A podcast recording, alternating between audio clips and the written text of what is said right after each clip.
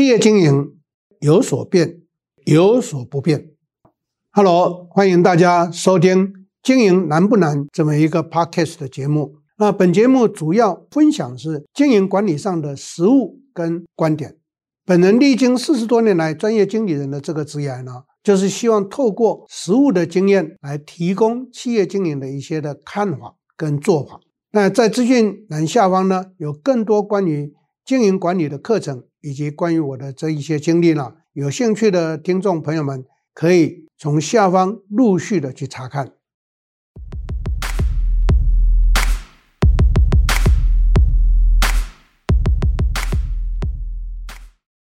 大家好，我是 Richard 陈忠贤，欢迎在座各位再一次的收看我们 Podcast 的时间。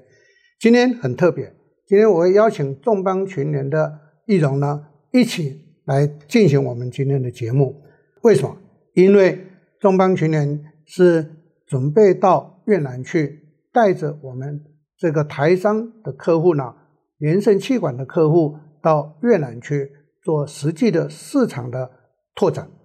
所以呢，首先要欢迎众邦群联的易容今天参与我们这个节目。大家好，我是众邦群联的易容啊，非常开心今天有机会跟教授一起来讨论东协市场的现况以及议题，想请教授透过您的经验跟专业来跟我们一些回馈跟分享。嗯、好，所以第一个问题。啊，想请问教授是面对台湾现在生不如死的这样的出生率，那教授其实一直提醒大家，就企业经营一定要走出台湾，嗯哼，那想请教授给我们一些回馈，分享不同的产业该如何选择跨境的区域呢？OK，其实，在最近这三年来，我只要有机会做课程的讲解或者辅导，我都跟所有的啊、行业的公司提醒一点，第一个。正如你刚刚开场所谈到的，台湾的人口数在递减，这个现象从二零二零年开始。那根据推估，就是行政院主计处的推估呢，可能到二零五零年的时候，台湾的人口数会剩下一千五百万。那如果真的剩下一千五百万，那就代表着台湾的人口会减少八百多万。那各位想一下，如果你是做内需市场的这一个产业的话，那减少了八百多万，从实际的消费的市场规模两千三百二十万，剩下一千五百万。各位简单的算术都很清楚，知道我们的业绩会成长还是会掉。所以呢，就企业的经营来讲的话，那必须走出台湾，这是一个既定的经营的战略规划。因为台湾第一个内需市场的规模真的很小，第二个再加上人口数减少。第三个，台湾的天空必须不断的开放。好，各位要记住，开放就会面对到什么？面对到国外来的竞争。那在这样的一个大环境的变化之下呢，我们必须要清楚知道的是，啊，所有的产业，你做外销的，你的劳动力在哪里？当然，做外销或者生产制造的，你可以走上全自动化生产，但是不可否认的，你还是会用到很多的劳动力。所以呢，你这个生产制造的劳动人口就会减少，所以呢，企业必须要去面对这个问题。那我刚刚提到，第一个重点是针对外销的产业，必须把我们的生产基地移到海外去，必须把我们的市场拓展移到海外去，这是对于外销的产业。第二个，对内需市场的产业，我们俗称叫做内销产业。对内销产业来讲的话，既然市场规模从两千三百二十万减少到一千五百万的时候，各位想想看，这个 market size 急速的萎缩，这一萎缩下来，购买的总量就会下降。可是我们企业经营不可能一直衰退，因此在这个情形之下，过去做内销可以赚到钱的企业，必须赶快在这两年的时间里面呢，调整企业，赶快往海外去发展。换句话讲。我在很多的课程上都跟大家提到的，台湾所有企业、台湾所有人的未来是在海外，绝对不是在台湾。过去我们可以依赖中国，可是现在我们都很清楚知道，全世界很多很多的外资都离开中国，包括台商也离开中国，所以中国已经不再是可以被依赖的地方了。再加上中国的人口，它已经到达十四亿，中国的人口也会老化的非常的严重。所以呢，中国不是台湾未来所可以去依赖跟这一个仰赖的重点。所以呢，做内需市场的朋友们就必须要赶快往外拓展。第三个，做电商产业的，电商产业基本上在台湾，可能大家认为说目前为止是蓬勃发展，可是我个人认为，电商产业在台湾还没有真正的开始，因为个体户太多了。电商真正的一个呃大的平台，目前在台湾就只有 Momo，只有 PC Home，只有雅虎，只有虾皮。那其他的通通几乎都是个体户，那这个现象大家又在岛内来竞争的话，我相信啊，能够不断的茁壮上来的就不多了。这事实上做经营电商的产业，在这三年来就感受到这个情况，尤其二零二三年的今天，电商产业非常的辛苦。那最主要是因为他们用官网在做，那就错掉了。经营电商不能用官网，而是用应该用平台。应该快速的走到 OMO 才有机会。好，总共分成这三大类的产业来看，台湾所有的企业的未来在全世界，所以台湾所有的企业都应该赶快做全球的布局。我在两年前 CEO 班跟大家提到一个关键重点：去全球化时代来临，去中国化时代来临，那取代的会是什么？叫做区域经济时代。各位都很清楚知道。全世界现在主要的趋势都是区域经济体，那区域经济体的好处就是在区域经济体里头是零关税，然后交期又非常的短，这就是为什么台湾的企业必须要去正视这个问题。这是在这个提问上面呢，所给大家的一个回答。好，谢谢教授的分享。但不过，刚刚透过教授的分享，我也有一个问题也想问，嗯、因为会有很多的听众或者是企业主，他们可能听完教授的分享，会觉得，对，我应该要走出台湾。嗯，但到底我的企业规模要到什么程度，或者是我现在应该遇到什么样的状况，会必须要立刻的开始做跨境呢？嗯、呃，跨境没有时间的先后安排。如果你做外销产业，你本来市场就在全世界，那跨境就符合我一直在倡导的短链革命的趋势。所谓的短链革命，就是我的产品也好，商品也好，是在地供货，那我的交货只要一天就可以了。可是你东西在台湾做，在中国做，然后再运到美国去要三十天，再运到欧洲去要四十天，再加上接单生产的时间大概一个月，各位想想看。客户下一个单到他拿到货，大概要两个月到三个月。在这个时代，客户是不会等你的。所以，为什么从 COVID-19 之后呢？全世界开始去全球化，开始走上短链革命，这个是一个趋势。台湾所有的企业，如果你是做外销的，你必须要正视这一点。第二个，如果你过去刚刚前头我提到，因为内销市场在萎缩，我想要让企业不断的成茁壮成长上来。你就必须要跨境经营，那跨境经营就根本不是哎什么时间才去做。跟各位报告，你今天就要做。台湾的企业很多人都没有去想这件事情，总是啊船到桥头自然直。我常常提醒很多的企业的老板跟主管干部，我说船到桥头自然直，那就只有死路一条。各位可以看我在上课常常提到的一个案例，那就是六角国际。这一对夫妻从竹北的一个小小的手摇饮发机开始，今天他为什么会是上市公司？为什么营业额会上到百亿？他旗下有很多的品牌，其中一个品牌大家熟悉叫日出茶太。日出茶太现阶段有三千多个店，可是台湾只有三十六个店。各位从这个数字你就可以得到一个印证，因为他跨境走出去了。它就有一片天可以发展，躲在台湾是没有未来的。所以在这一点上头呢，特别提供给大家参考。当然，跨境也好，做外销也好，总是要先在台湾练兵。可是我的提醒，练兵不能够练好几年，练兵顶多只能让你练三个月。当你把 business model 弄清楚之后，就赶快往海外去发展。这是我针对台湾的各个相关的产业所给的建议。这一个。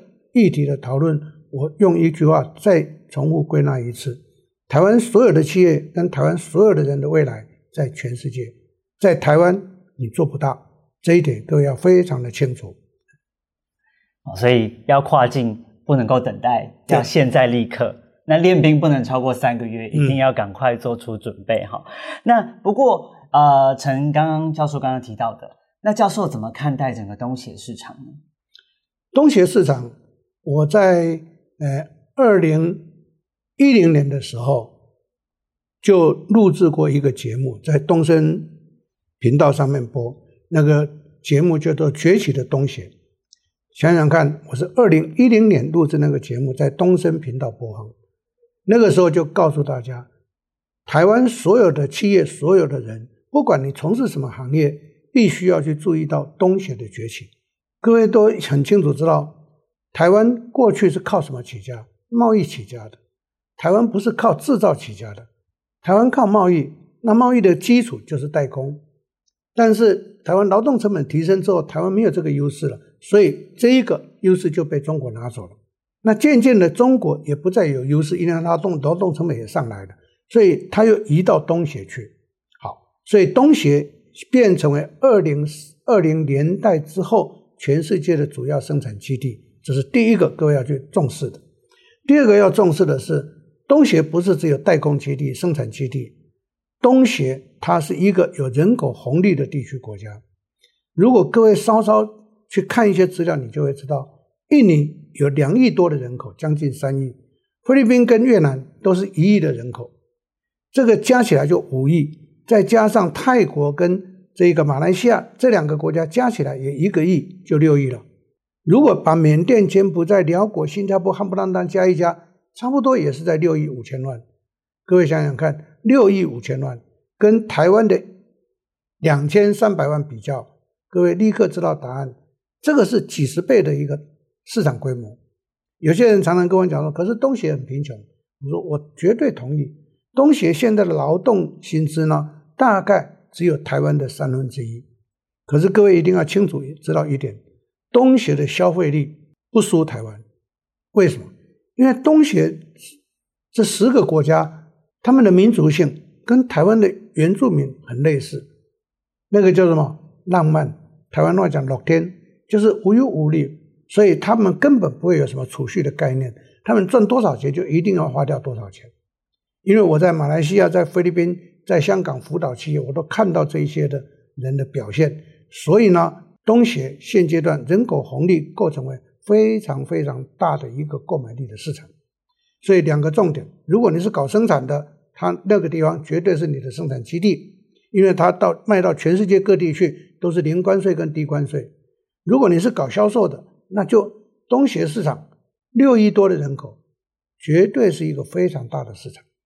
好，我就打一个比喻，假设台湾两千三百三百万现阶段的这个人口数，每个人消费力都很强，但是台湾的储蓄率高达百分之四十。如果用三十 K 的薪水来看，东协国家只有台湾的三分之一到二分之一，我就取它十五 K 来看的话。台湾三十 K 储蓄，储蓄了四十个 percent，就十二 K 存起来，剩下十八 K 消费。东协十五 K 是不会储蓄的，全部花掉。请问购买力有比台湾低吗？没有。好，购买力接近。假设他购买力消费支出的金额算是台湾的八成，可是他的人口数是台湾的三十倍。各位想一下，八成乘三十倍，所以那个市场规模之大。不管你是什么行业，你一定要去重视这个地区市场。好，所以教授，那有一个国家我们都很常听到，叫做越南。嗯，我们都知道越南的人口红利，它即将人口即将破亿。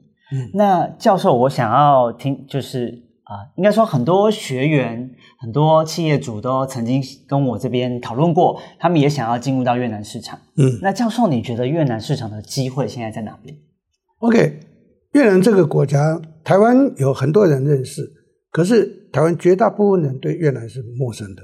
越南这个国家是所有东协国家里头汉化最深的一个国家。所谓的汉化最深，在座各位，如果你有去越南旅游过，或者是呃你有去越有越南的朋友等等跟他们接触，你会知道越南的家庭都有神龛，跟台湾家庭的神龛是一样的。他们是拜祖先的，东协其他国家是没有这回事情。所以越南的汉化程度是东协国家最高的。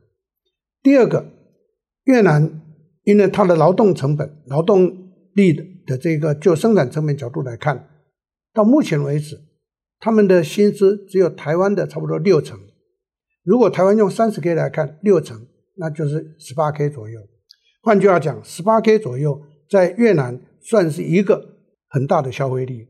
我在前头有提过，他们是不储蓄的。第三个关键重点，越南人口在二零二三年四月份破亿，正式超过亿的人口的时候，它这个消费力，整个人口红利的表现就变得非常非常的重要。第四个重点。中国从这一个疫情发生之后，它就清零封城，再加上现阶段它又开始对一些外资跟台商加以非常大的一个限制的时候，所有外资台商通通离开中国，往哪边去？跟各位报告，现阶段都往越南去。为什么？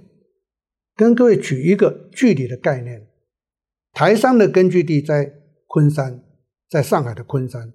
从昆山到越南，二十四小时就到。再来，这个中国的第一个经济特区在深圳，从深圳到越南六个钟头就到。所以呢，现在很多中国的货在中国做，然后在越南洗产地。当然这是过渡阶段，其实他们是先用这个方式去洗产地，能够销到全世界去。第二个，外商跟台商。离开中国之后，第一个据点就是越南。好，这个现象不是今天我们在谈，我才提到，这个现象已经有三年了。所以现在越南已经变成东协国家所有的这一个生产的产业全部进去的一个最主要国家。简单的讲，就是越南已经饱和了。在座各位想要再去，我不会鼓励了，因为越南的制造业饱和了。好。在这个过程上头，我们现在对越南的概念是什么？它的消费力强，越南的消费力很很强很强。电商的主市场，过去大家只知道马来西亚跟泰国，今天告诉各位错，电商在东协的主市场是在印尼、越南、菲律宾这三个国家加起来有五亿的人口。各位想一想看，你这一个电商的产业，你消费性的产业不进去，要等待什么时候？哦，所以在这个过程上头，越南是目前被大家关注的，因为它是取代了中国成为生产基地，再来它的消费力又强，购买力又强，所以市场的表现跟发挥是值得我们去注意的。所以从这样的各个面向来观察，越南我会呼吁大家要赶快进去做生意。不过现在才想要把厂设到越南去的，很抱歉，来不及了。现在你只有东西卖到越南还来得及，因为越南的厂现在大家都纷纷进去啊，都占有一片天了。现在想要制造业想要外移出去的，大概你只能到菲律宾跟印尼，越南是没机会了。但是用消费我们要去做去卖东西的主市场，越南确实是主市场啊，所以这一点跟大家做一个分享报告。好，谢谢教授。不过教授最后一个问题。嗯如果今天一间企业他们过去没有任何跨境的经验，他们准备听完教授的分享，决定要做了，那个就准备要跨境了，那他们应该做什么准备，或者你会提怎么提醒他们呢？OK，呃，我的建议是做四个准备，呃，四个行动。第一个，先对越南要了解，那要了解绝对不是在台湾看一些资料就了解，你一定要到当地去，才会知道当地的实际情况是什么。看资料，资料的收集整理是固然是一个必要条件，可是没有到实地现场去，你永远不知道实地现场发生什么事。这一点呢，啊，我最有资格条件跟大家来做强调跟报告，因为这五十年来我在经营企业，全部都是做外销产业，当然内销也有，可是外销产业是我的主力。好，那我会有这样跟各位分享，就是因为我都这么做，所以到目前为止我才走过一百一十六个国家。五百七十八个城市，我常常讲这个数据，就是希望大家来破我的记录。不过很多人听完之后就会说，这个记录很难破。确实，我走遍全世界，为什么会这样？就印证我刚刚的主张嘛。因为我在大学跟研究所教行销学，我当然就会印证我所教的嘛。所以行销最重要就是市场，你不懂市场，什么都没有用。你必须懂市场，你必须懂产业，你必须懂市场的特殊情况，你必须懂市场的需求跟市场的消费力。这个就是想要去做跨境的时候，尤其是越南，你一定要去了解。第二个，越南的这个国家呢是很特别的。我刚刚前头有提过，第一个，它是东协十国里面汉化程度最深的。刚刚我提过，他们拜祖先有神龛，而且孔孔孟思想在越南也非扎根的非常的深。第二个重点就是要让大家了解越南这个国家的特别是在于，它是一个母系社会。所谓的母系社会的意思就是说，越南的女生非常厉害，出去工作赚钱，在家里要做家事。所以越南的男生呢，说句实话，没有女生厉害。那因为越南男生被女生宠坏了啊，所以越南基本上我们要去注意到的是，它是一个母系社会，所以基本上他们会比较温和。记住啊，温和不代表他不强势哦。越南的女性呢，温和，可是她骨子里面是非常坚强的。我们可以看到很多到台湾来工作或嫁到台湾来的，几乎她就扛起一个家庭了啊。所以我们就可以从在台湾很多的案例里面看到这个现象。这是第二个重点。第三个重点，不可否认，越南是东协现阶段大家都已经去了。我再强调一次，制造业已经饱和了，现在想要再去，大概搞生产基地已经没什么机会了，因为大家都去占了一个地方了。那进去最早的是谁？韩国的神创，韩国神创在河内几乎已经是他的天下了。台湾过去的基础是在胡志明市，那胡志明市呢，也因为丁家把这个开发出来之后呢，没有后续去经营，所以胡志明市的这一些重要的商业区呢，全部都是日本跟韩国的天下。换句话讲，台湾在这个部分做的太慢。台湾就是慢慢做，慢慢做。那最主要的原因是因为过去有中国太好的依赖了。其实这是一个非常大的错误。过去所有的鸡蛋都押宝在中国，那是一个大的犯错。但是现在已经事实造成了，赶快退出，想要再转的时候，现在越南已经趋近于饱和。所以第三个重点，把越南当成市场，才是在这个应该去重视的。嗯，想要把工厂移到越南去，不太方便，也不太容易。反倒是应该菲律宾跟印尼，我最近跟人家的建议跟鼓励都是如此。第四个关键重点，因为越南第一个它是东协经济共同体的成员，美国跟法国对越南都有历史上的歉疚跟包袱，所以呢，越南生产的东西卖到美国跟欧盟去，几几乎是零关税。这就是为什么越南快速的从公元二零一零年开始，就快速的取代中国的生产基地的地位是这么来的。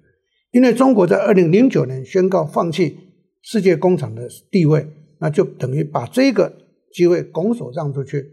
那个时候的东西大家都还不太去重视它，但是越南得天独厚，因为它得到了地理上的优势，得到了一个人种上的优势，所以越南就会变成是很多台商移转到越南去的主力。所以有这四个因素构成，我会呼吁大家多多去注意越南的市场。好，谢谢教授的分享。所以所有的零售、流通业跟电商产业都还是非常有机会的。那非常感谢今天教授特别参与我们今天的采访跟访访谈。谢谢。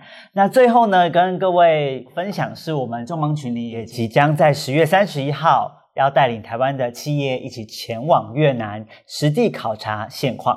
所以，企业经营想要跨境了解到越南市场的话，可以把握这次的机会，以及众邦群联提供的服务市场调查报告。那如果时间上来不及安排的朋友，也非常欢迎你可以参加我们十一月十六号在台湾举办的商机拓展媒合会。详细的资讯会在下方的资讯栏露出，欢迎各位朋友可以到下方点击观看。谢谢大家。